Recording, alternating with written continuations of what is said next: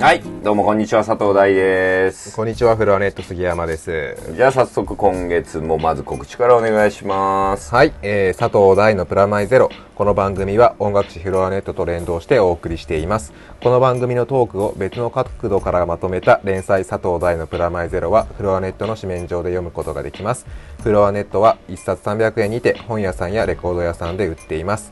12月26日発売の最新号の特集はフロアネットアワード2008今年ダンスミュージックシーンを賑わせた作品やアーティスト話題になったニュースなど編集部の独自の視点で振り返っています他にも国内外のアーティストのインタビューや連載などレギュラーメニューも盛りだくさん雑誌に関する詳細はフロアネットのウェブサイトまでサイトへは iTunes の画面からワンクリックでジャンプできますえー、今日長いっすね。あの、言った通りになったね。あの、前俺こういうのよく読んでたよねって愚痴ったら、あのー、高専の天田くんが早速こっちに持ってきたね。嫌がらせかのにちょっと長かったですね ほら、ほら、ほら、これやると噛むでしょ。ワン紙二紙二噛みしたね。二紙しましたね ほら、やっぱり、ここの手前まで、ここっつってもわかんないけど、多分ワンブロック目、打っていますまでのブロックは、はい意外といけるね。集中力の問題なんですかね なんだろうね、わかんないわ。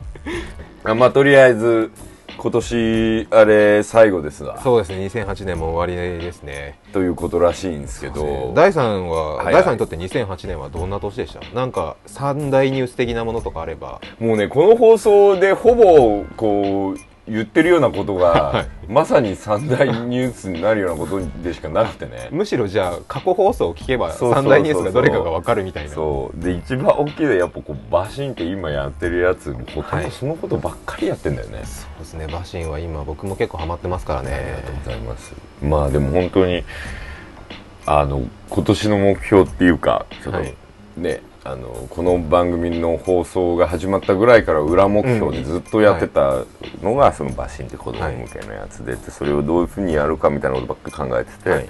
それが放送の半分ぐらいははい。ね、そんな話して出ましたね。それがまあある程度こう形になって提示できてるっていうのが、まああと半年以上続くけどね、はい。あと残り頑張んなきゃって意味でも、まあ今年の一番メインかな。ニュースでありあの来年に向けての抱負的な、抱負にもなっているみたいな、まああと来年向けてのこう抱負的なことで言うと来春テレビシリーズ1本やってるのが、まあ多分もうすぐ発表になるかなっていう感じですね、だらそれもなんか前にうん。ちらちらその面影が見えた、そう。あのー子供向けとはい。もう一個すごい重いのやってんだよみたいな話のそっちがもうすぐ発表になるので、それはまあ次の放送かその次の次の放送ぐらいで言おうかな、それ楽しみですよねそれも僕も楽しみ。それはもう本当に大変だった。それももう。分量的にはねすごい分量の差があるの。バシンの方がものすごい量なのね。あのやって言い方悪いかもしれないですけど詰まり具合だったりとか。仕事のね、うん。ただもう一個の方はすごく短いストーリーなのに、はいはい。ものすごい実は考えて作っててだから真逆みたいな感じのことを今年はやってたな。だから伏線とかがもうどんどん貼られてってことですね。うん、片方は新アニメなので、まあ早朝とは言わないけど、うん。朝子供アニメと深夜青年、まあ女の子男の子じゃなくて、僕ら世代ぐらいが中心な、まあいわば対極にあるようなそうですね。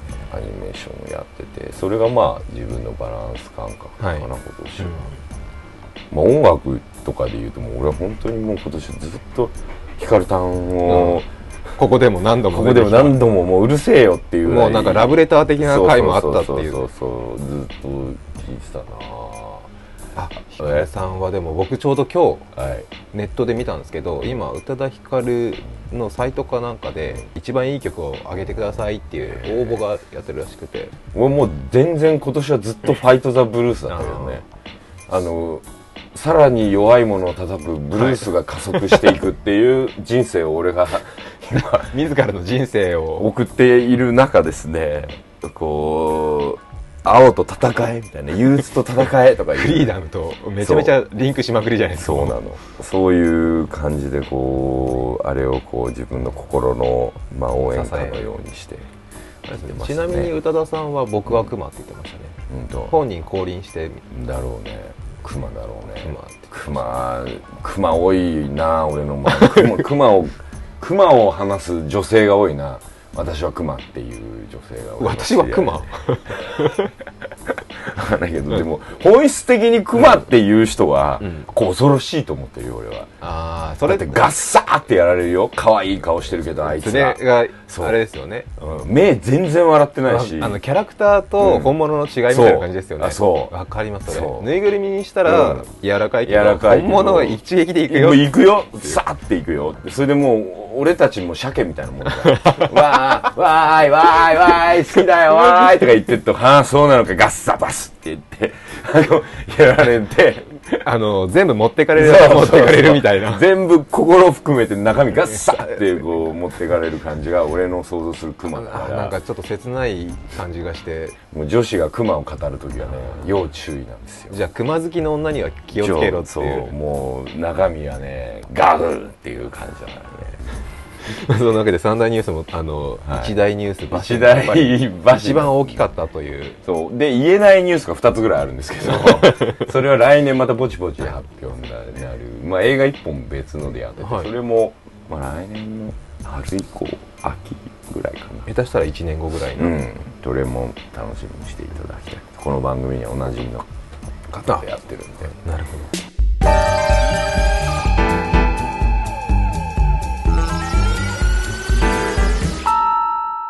佐藤大のプラマイゼロ。で今日のテーマ、長かったね今日前そうですね。でこの前振り感が長いのも含めて、はい。今日のテーマなんだけど、はい。ねラジオっていうテーマにしたくて。今のちょっとラジオっぽかったですもんねそうそう。この前振りは。そうそうそうそう。いやね俺も最近本当にあ今年のまた一つのニュースかもしれないけど、はい。一気にテレビを見なくなったそうなんですか？年齢的な問題だとは思いつつも、はい。つまんなくもなってるっていうところもあって、はい。もうねこれ言えないけどババババとか言ってほしいけど、はい。俺はね見なくなるはずじゃないものは見なくなってきた、へあのえー見なくなってきちゃったんだよね。ああーとねつまんなくなってきちゃったの。しかも視聴率も取ってね、はい、そんなまあ最高視聴率大体20%ぐらいだうん、今と俺らがテレビ見たところって、うん。最低視聴率が20%とかだよ、うんあのある程度も言ってましたねもう。うん。まあドリフとかさ、はいアニメとかもそうでさ、うんっていう。昔やってたタルルートくんなんかにいたって、はい。俺主題歌やらせてもらってたんだけどあそうなんですね。あれ10%超えてんだよね朝8一緒びっ時とか8時半とかですよね。くりしちゃって。昔ドラえもんとかも常に20%を超えてましたからね。20%とかねちびまる子ちゃんに至っては30とか言ってそうそうましたからね。そうで今超えてるのサザエさんぐらいでしょ？20%超えたりしてるって、まあちびまる子じゃんそこそこなのかな、だから本当にテレビ離れも激しいし、それをなんかテレビを面白がろうっていうスタイルでテレビを面白くしてるんじゃないんだよね。むしろ、見てる人がテレビが見やすくながらになるのにって合わせ始めてることの弊害だし、あとはまあサブプライムも含めて、はい。その経済破綻が、まあもうすぐこう今どんどんどんどん押し寄せてるよね、CM 見てるとわかるじゃん、はい。完全にもう今 CM がさ昔だったら作れないような会社の CM ばっかり流れてるでしょ、まあ、その分なんか、えっと大手というよりそうそうそうそう。中規模なものが徐々に徐々に増えてってる。あの増えてって、むしろ大きいとこが減ってるじゃん。だから面白くなりようがないみたいな。ね感覚ある。変な話まあその予算っていう部分も含めて。でまあ本当にだからスポンサーが減ってってるし、予算も減ってってるし出る人たちも増えるだけ増えて、うん。多分ね来年か再来年ぐらいでテレビの枠すっごい減っていくと思うまああれね。昼間は再放送夜はほとんど終了してしまうような感じになっていくと思うんだけど。出演のインフレみたいなのもありますもんねそう出演者たちの。そうそう。だからそういう時代の中俺が逆に注目しちゃったのは、その今日のテーマにしてるはい。ラジオだったりするわけ、でラジオがねなんでいいのかなっていう、最近すごいラジオぐらいの情報量がいいなと思ったらラジオって絵がないんだよね。当たり前のことだけどさ、はい。うんうん。絵がないってことは絵があるんだよねそれはイマジネーション。そう頭の中にってことなんだけど、だから原稿書きながら、はい。まあこのこういうこのポッドキャスト自体もそういう人多いと思うけど、仕事しながら聞,、うん。きながらっていう感じになるっていうかもうパソコンで仕事してるからさ、はい。であの世界中の人が聞いてくれたりもするじゃない、うんうん昔僕だからポッドキャスト3年か4年ぐらい初期の,、はい。あのラジアットってやつで、ネットラジオ。インターネットラジオ。インターネットラジオのす黎明期とかで、はい。そのやらせてもらった時も面白かったしだラジオっていう経験がずっと常に自分の中にあってさ、うん。それこそ小学校の時テレビ見せてもらえないじゃない。はい。ね僕の世代で言うごめんね、うん。あの多分若い子わかんないと思うけど「ザ・ベストテン」っていう神がかった番組があったのよ、はい。テレビでそれが木曜のね8時9時とかあんのよね。8時とかからやってそうで8るやつ。ですね時9時で9時でそれが子供の起きてる時間マックスだったのあー当時9時はそうですね。9時。うん。寝なさいみたいな、うん。要するにひょうきん族終わったら、まあはい。ドリフ終わったら寝なさいみたいな感じだったんだけど、ね。子供的には寝れないしかもはい。テンション上がってんじゃん。そういう番組見ちゃったんだから、で今みたいに携帯とかネットとかっていう個人的なベースで友達同士とつながるっていうフィールドがないから、うん。結局自分たちとしてはもうそこから先は寝るしかないってところでそれに近いものがラジオだった僕らにとってみれば。でそれはちっちゃいラジオとか、はい。まあ、鉱石ラジオとかね、うん。小学生ぐらいになると作らされるのよ理科の。あありましたね。実験とかあるんだよ、はい。小4ぐらいかな、はい。なんか簡単なぐらいかな。ありまそう。あの学研の学習と科学とかについてくるようなレベルのものもあれば、結構割とすごいのもあって、みたいな。電子ブロック的なね。ああはいはいすっげえこう作り込んだラジオみたいなのもあって、俺が作ってたのなんか鉱石ラジオってやつなんだけど、はい。あれコイルのさ膜量でさ、はい。アンテナのこう要するに受信するパワー変わるっていうこととか学ぶわけよ。作りながら、はい。そうラジオって不思議でさなんか本当に本当にしょうもない機械が、はい本当に聞こえんだよね。あそうですよね。まあ石に針金巻いて、なんかトランジスタくっつけて、ちょ針金っつうか針金をブーとかって伸ばして、その角度とか。そう角度とか窓際とか行くと本当に危険だよね、はい。普通子供がラジオを買ってもらえないわけですよ当時高くて、ね。まだ。まあ、今の考えで言うと iPod とかかな、うん。お兄さんとか、まあ、例えば中学生とかね高校生のお兄さんがいる家とかではなんかウォークマン持ってたりラジカセ持ってたなんかりして小さい携帯ラジオ AM、そう FM そうそう。両方入るやそうそうつとかありましたね。で FEN 聞いてるあのーお姉さんがいる家とか。窓際に絶対そうそうそうそう。窓際にやってっていうさ。ドラマとか見てても全部窓際にラジオがそうそうラジオがあるじゃん。あれって別に格好つけじゃないからね、はい。あれ普通ですからね。普通にあの周波数帯が、はい。あの周取るために置いてあっただけだから、なんかねラジオっていうものがちょっと大人の,、はい。あの社交場みたいな感じだったね。中高生の人たちがなんかラジオを一生懸命聞いてたわけ、でそういうエピソードを聞いて自分たちも、まあ聞きてえと思って、はい。あのでも親が怒るじゃん。まあずっと聞いてると夜そう中そう夜中とかね。僕らの頃もうそれこそなんだ「オールナイトニッポン」とか「セイヤング」とか、はい。まあ吉田照美の「てるてるワイド」とか もうねそういう世代だった。の後にだから伊集院とか出てくるんだけど、うんはい。それ前なのよ「まあ、オールナイトニッポン」も全然たけしとかだあから。ーで途中でトンネルズとか来るから、であの俺のリアルタイムで言うともう本当にあれですよ。高橋幸宏の「オールナイトニッポン」とかも聞いてたし、はいあと坂本龍一の「サウンドストリート」とかね、はい。それは NHK だけど、FM ね。FM も聞き始めた頃で、日曜日に FM のオンエアチェックが多分やばかったわけ後世化粧品火曜ベスト10っていうのやっててさ。はい。後世化粧品火曜ベスト10っていう日曜日のラジオってもう完全に常にずっと100とかいつも。ああ今まあそうじゃん、さ当時だからそれが大体そんなような番組だったわけ、うん。火曜ベスト10はそういうのをエアチェックできた、それであだ元春レディオショーとかね。へえ元春レディオショー元ですっていう感じのこう真似をする感じで僕本屋でバイトしながらもうすごい元春レディオショーを聞きながら ああなるほどサリンジャーかとか思って あのちょっとガラスのジェネレーションだぜと思いながらもうあれですよ。そういうの読んでましたよ。サリーちゃんとかそういうのを元春さん聞きながら読んでそうそう。元俺も読んでるぜ。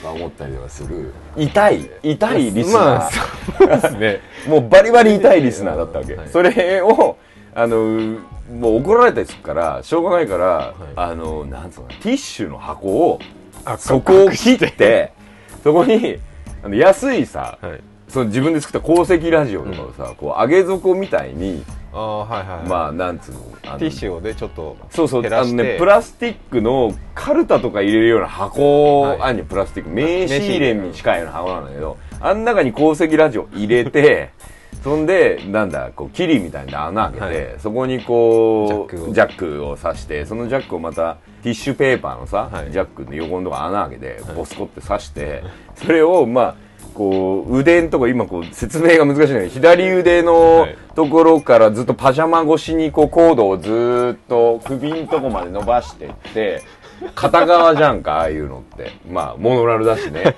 それをこの肩のとこから出して、はい。イヤホンの、はい。それを耳んところ、まあ、右か左かどっちでもいいねで入れてでこうティッシュのとこにこう手をこういう角度状態にこはい。う持ってった状態で寝るみたいな、あー。寝たふりね、はい。ちょっとふりをするっていう状態でラジオを聞いてるわけさ。で母ないし、はい。なんかわかんない。そういう巨大なる敵が現れた瞬間にパスって抜くわけ手をパスって抜くと、そうするとジャックが抜けてあの要するに音もスイッチも切れるっていう作り方をしてる。だからジャック入れるとスイッチが入るっていう鉱石ラジオを作ったわけだけど、これ完璧と思って。どんだけ知能派なんですか？それまでに何回もどしかられてるわけ。うん。寝なさいとか、で結局そんなことしてたって寝ちまうから朝になると、あのまあね起きなさいバッてうわーって感じだったと思うんだけど見ないふりをしてくれたんだなって今は思うけどね、でもそのぐらいこう必死こいてこうラジオを聞いたりとかしててよく考えたらね今冷静に考えるとだよ、ティッシュ抱えて寝て寝てる方がよっぽどやべえよっていう。思春期にそう。もう、俺、その頃まだこう、すごい、こう、なんつうか、こう、なんつうの。人でないものだったから、人でないもの。男でない状態だったから、それがすどういう意味を持つか分からず、枕元にはティッシュがあるだろうっていう、ただのそういう理由で、だってまだ小4とか5だから、ギリそういう話だ。あのね、鶴光の話が超聞きたいわけ。あ。ええか、ええのか？みたいな世代だから、はい。そういうの聞きたくてしょうがなくてそういうんでなんでかモヤモヤするみたいなはい。のもラジオで教えてもらったりとか、でラジオドラマとかも聞いたりとか、はいなんかありましたもんねラジオドラマ。ラジオドラマめっちゃあったんだよね。絶対に俺聞けなかったんですよ全部、うん。あのあ途中で寝ちゃうよね。そう絶対聞けなかったんですよ。そうそうそう。でになんだろうな朝方になんだっけ朗読の時間ですとかいうのやったり知らないでしょ。日曜のね NHK かなんかで朗読ずっとしてんだよね。朝方になるとそういう朗読の時間で起きてる。軽く睡眠学習が行われてる感じじゃないうわ怖っ誰だ今の声みたいなんではって多分完全に悪夢見てるよねその時ねなんかの朗読とか多分睡眠学習的なことが完全に悪あの汗かいてますよね。そう勝手に行われてたなとか思ったりとか。ラジオの冒険はすごいいっぱいあってテレビにない冒険じゃんこの辺のエピソード。まあそうですよね。テレビだったら。ワンセグかあるのかな今。家の中で布団かぶってテレビ消しなさいとかいろいろ言われて携帯で見たりとかあんのかしら。子供あるかもしれないですね。ね。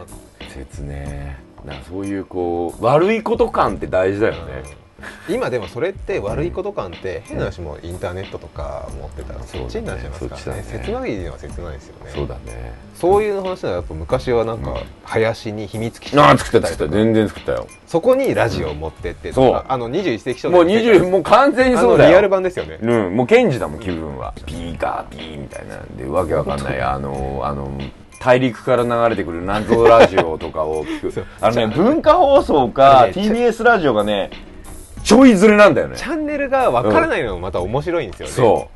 あれねもうほぼほぼ朝方になるともろにかぶるとかあって文化放送だったっけな。どっかどっかがねどっかがもろ謎ラジオと組むのね。あ朝方ちょっと周波数ずらすと。そうすると海外の言葉で。海外の言葉がねそういうのがふわーっと入ってくるのも今でも面白いのこの間ねうちのスタッフみんなで合宿に行ったんですよ。某企画で、はい。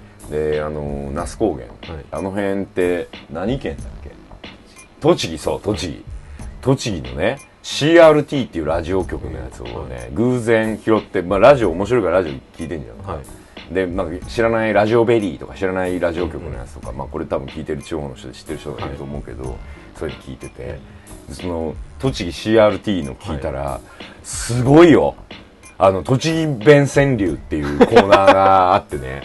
すげえもう栃木弁で川柳なの。まあそこまではいいよ、はい。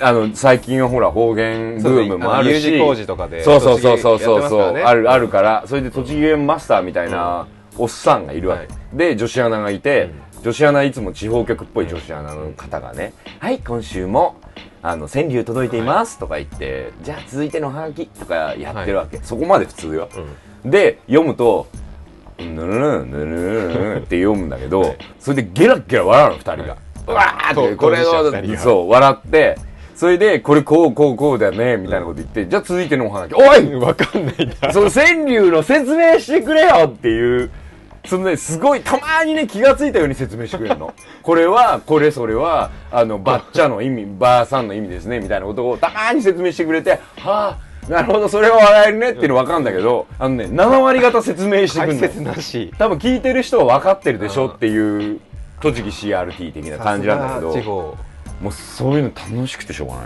だから地方いあの車で行ったりするんじゃない、はいそうするとあえてラジオのはい時とか、FM 聞こえなくなったらまあ都内だったらね、JWAVE とか聞いたりとかしてるけどであまりに JWAVE 聞いてて、はい。あまりに秀島文香さんの声が好きすぎて、もう、はい。もう使っちゃうみたいな出来事が起こっちゃうみたいな。あのあフリーダムで。あれそうなんですか？あまりに聞きすぎて好きすぎてっていう。だだってなんかあれだよ。それは偶然でたまたまラジオ番組にはい。森田さんが監督ね、はい。この間この番組に出てくれた森田さんが呼ばれて、はい。うわこわーってなって、い。出てくださいよみたいなはい方に言ったらそ出ますみたいになって出ることになってそれがいやーなんかラジオの人はになったんですよみたいな感じなん。だ、へえ誰なんですか？って秀島さん「秀島文香さんじゃないですか」みたいに俺がなる。だったんだけど。フリーダムのフリーダムとあるシーン。4巻のシーンで、なんかねこうアニメとかドラマとかって映像だから、うん。その上にラジオを入れると、うん。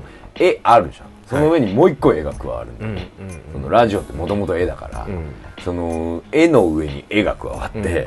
それがだから二重構造。そうですまあそれでそれによってまたちょっとリアルってわけじゃないですけど、現実現実との地続き感っていうか、っていう利用の仕方なんだね。フリーダムもそうなそうでしたもんね。そう。か小屋で聞いてるやつ。ですよねそうそうそう。であれ5話になるとラジオの放送局がちゃんと見えて、あの自分で放送してるみたいなのやってるじゃない？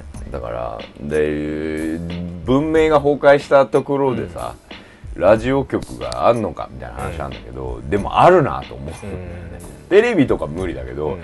ラジオはさだってこのレベル今のはい。僕と杉山君と天田君に構成やって3人で世界中に配信してるじゃんか、まあシステムは利用させてもらってるけれども、その感じがねすごくテレビと違って面白いなと思ってるし、テレビメディアドラマメディアでラジオっていうモチーフうん。僕はずっと使っちゃう理由は、そこにもう一個絵が加わるから、で自分はラジオ聞きながら絵を加わってて、うん。だから最近仕事にこう外行ったりできないしさで双方向ってテレビは言ってんじゃん、はい。で2011年に双方向とかなるとか言ってんじゃん、でもねテレビ見てる人は双方向望んでないと思うんだよね、うん。もうそう双方向望んでる人はうん。ネットラジオだったり、大体もうラジオとかにも落とし、戻ってきてると思うんだよね、ラジオ自体にも。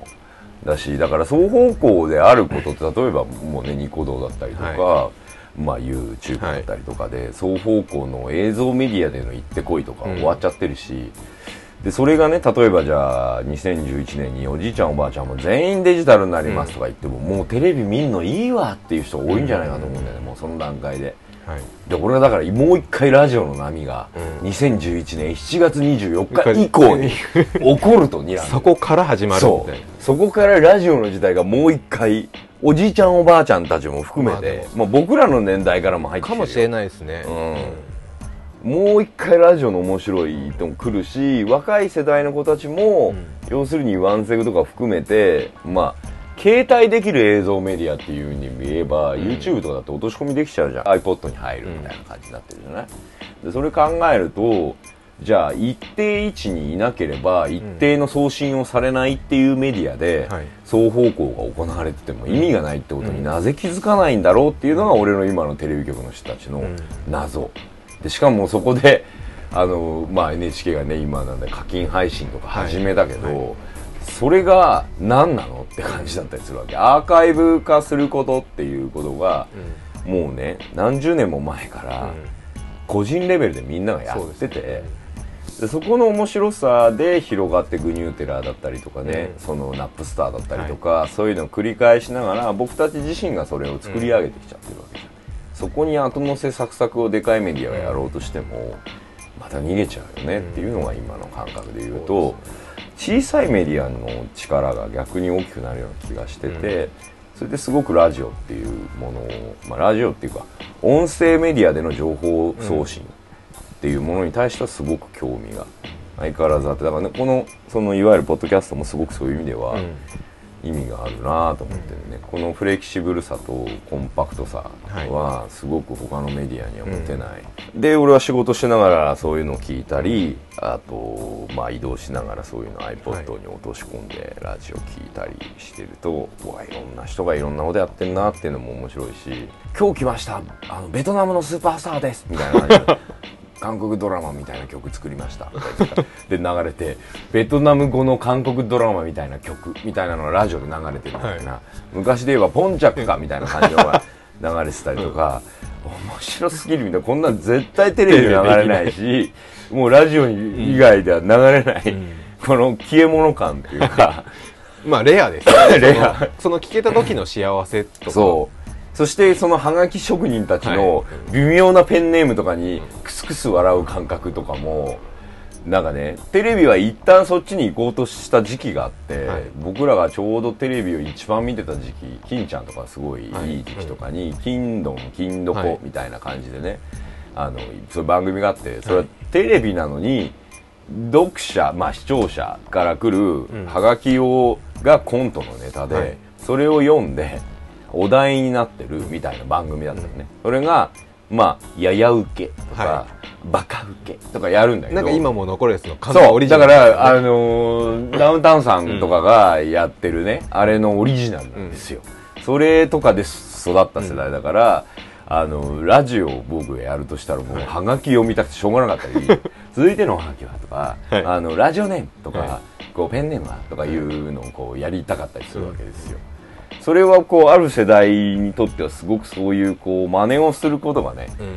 あの面白かったりとかなんか声優さんのある年齢の人たちとよく話すそういう話すごいするのね、例えば、えー某スパイクとか、はいカジノとかやってるキツネとかの声やってる方はい。とかはもう生体模写の天才みたいな方だったらしいのよ、へー。若い頃ね、はい。自分がプロになる前、うん。その時はラジオの真似だったり落語家の真似だったり、はい。そういうのすげえやってそれで周りの人たちにこうあの人気を取ったみたいなことで言うと、俺の周りでもスネークマンショーの真似をするのがすごい流行ってて、子供の頃子供の頃に意味もわかんないのに、ホテルニュー越谷とかやってんだよ。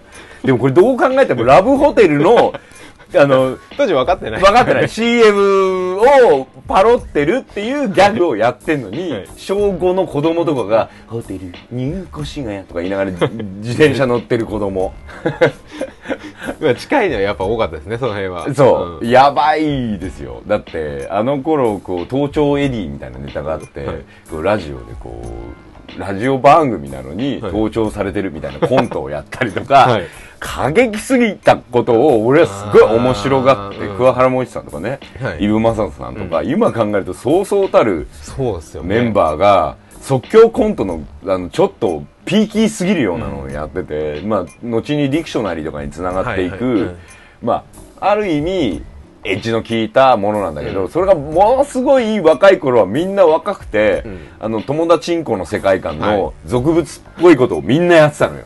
あのあの 小林克也さんとかも、その頃が面白くても戦場のレポーターの話とかがあってさ、あのただいま今戦場に来ています。とか言う人がいて、はい。あ撃たれましたね。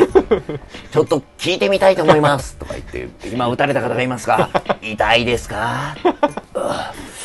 このぐらいは言いたくないです。とかいうブラックすぎる。そう。そういうコントをねやったりとかしてたわけですよ、だからそういう遊び悪い遊びをね、こうとっても教えてくれてさ、うん。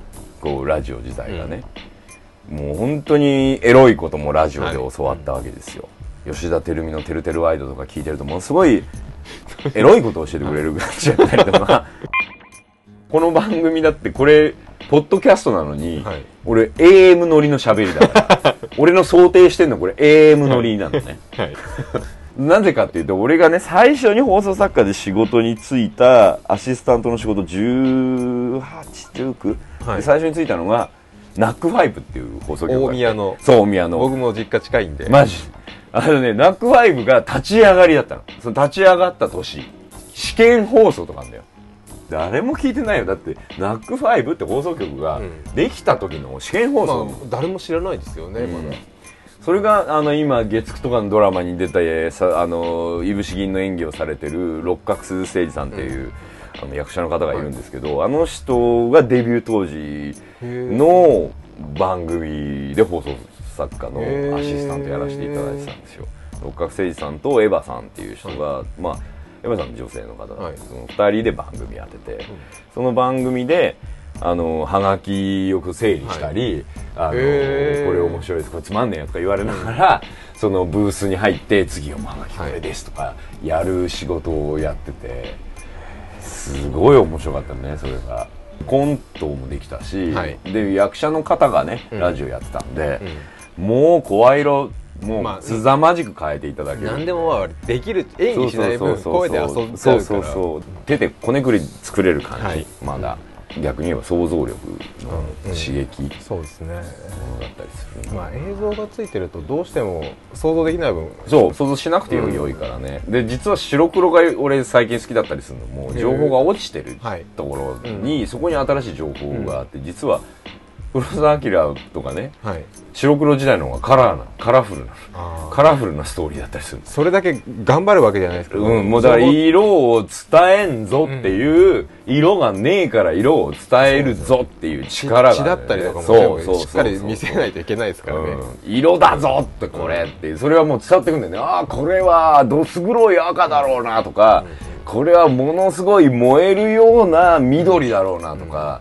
そんなん伝わってくる実際その色になっちゃうと、うん。それを今や CG で加工とかしちゃったりして、そいつの思う赤とか作れちゃったりするから、うん、ちょっと違うみたいになっちゃうとすげえ違ったり、音声しかないと,、えー、とコード暗号のコードみたいになってて、それが聞く人がそのコードや固有名詞で心の中で絵を開くっていう感じなのね、例えばここで俺と杉山君が、はい。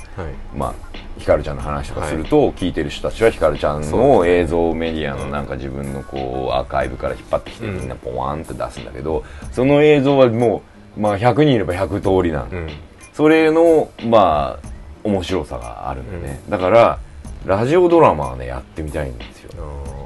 まあそうですね。音声だけ。あラジオドラマやっかこれで。ここで？う 出演ここ二人で？んいやいやいやだから呼んで。のあいいですね。友達のうん。そういう、あの専門の声優さんとか役者さんとか呼んで、やりたいですね。で全然あの俺ギャラ関係ないからそれ 今マネージャーとかにもちらっと落ちみましたけど。うわーやってみたいなラジオドラマ。ねまあ5分とか10分とかん。なんかやってみるとかミニドラマ的なこととかね。これあの実は一番プレッシャーかかってるの多分ね今ね構成の天田君だと思うんですけど。SE とか入ってきちゃうから。編集と SE っていうのが入ってきてあのこの取って出しとはちょっと違う感じなんだけどで,、もね5分ぐらいのコントだったらそんなにプレッシャーなく面白いことができるかもしれないね。10分ぐらいのドラマとか。まあこれでせっかくほらまあ要するに脚本家のわけじゃんか、はい。あの予算の都合でできない本とかがあるからさ、そういうのやってもらうみたいな。ここでどんどん吐き出してくる。そうそう。それ来年の目標にしね。あ来年のどっかで一本やってみるっていう。いいですねそれは、うん。僕も目標かな。ちょい出でうんエキストラで参加します、いや全然あのあれだよ。最初ナレーションやってもらう。気だるさすごいですよ、うんナレーションやってすっげえあのガチな演技が急に始まるっていう。本当はハガキとかだって読みたいんだもんなん本当は。そうですね。続いてのおはがきはあ続いてのメールはとか言はい。あのサイトの中にメールアドレスがあるので、そっちに送ってくれればという感じですね。そんなわけでまた来年もよろしくお願いします。よろしくお願いしますじゃあ今日もありがとうございました。ありがとうございました。佐藤大でした。プラネット杉山でした